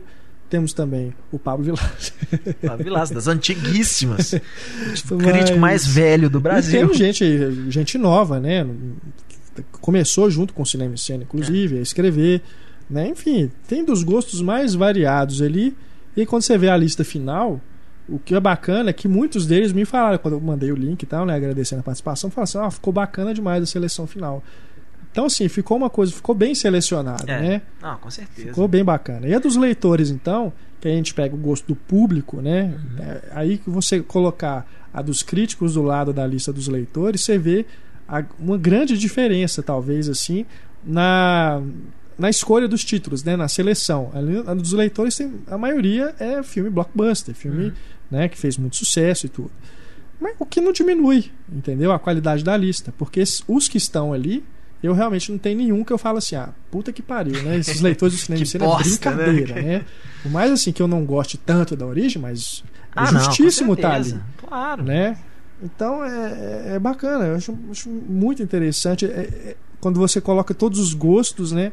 E você tem ali a, a, a junção, né? Da, da, você, o que você, que você sai ali, dessa peneira, né? Toda ali, o, o que que sai ali realmente é. de bacana. É, é, bacana. é legal você analisar assim. Eu já fico feliz que Transformers outra, não entrou né? na lista dos leitores. Pois Nenhum é, dos três. Isso, isso para mim já tá ótimo. ótimo. Né? Então é isso, pessoal. Ficamos aqui neste podcast agradecendo a audiência de vocês e agradecendo também os parceiros aí que nos acompanharam nesses 15 anos, né? Só eu tenho aqui 11, quase 12 de, de site. Putz. Desde 2001 aqui. Então, agradecendo, né? É, todo mundo que já passou por aqui, porque colaborou, né? O Marcelo Seabra, por exemplo, que já participou aqui de podcast, foi um dos redatores do site, né? Tivemos vários outros aí com quem a gente ainda mantém contato. Agradecendo todo mundo que colaborou com o cinema, cinema em Cena de alguma forma. Sem dúvida nenhuma, a gente tem que agradecer a IC, né? Que é a sócia do site aí durante então, ao mesmo tempo, né? Quando eu entrei pro cinema em cena, é, também foi uns também. 11, 12 anos também. Agradecer todo mundo que colabora aí com a gente. E, mas sem dúvida nenhuma, a gente tem que agradecer mesmo os leitores, né? Os leitores e ouvintes do podcast, porque se não fosse essa audiência maravilhosa, não estaríamos aqui celebrando 15 anos. Certamente. Né? É isso aí, galera. Voltamos então na próxima quinta-feira com mais um podcast especial James Bond. O 007 Skyfall está chegando aos cinemas. Nós preparamos um especial para vocês. E é isso. Grande abraço, bons filmes. Infelizmente o Pablo não pôde participar aqui desse podcast, né? Ele está se preparando aí para deslocou a, a bacia, sabe? Ele vai descer da Paulo. cama e quebrou é. a bacia. Mas é isso. Deixamos aqui o nosso abraço e aguardamos vocês no próximo programa.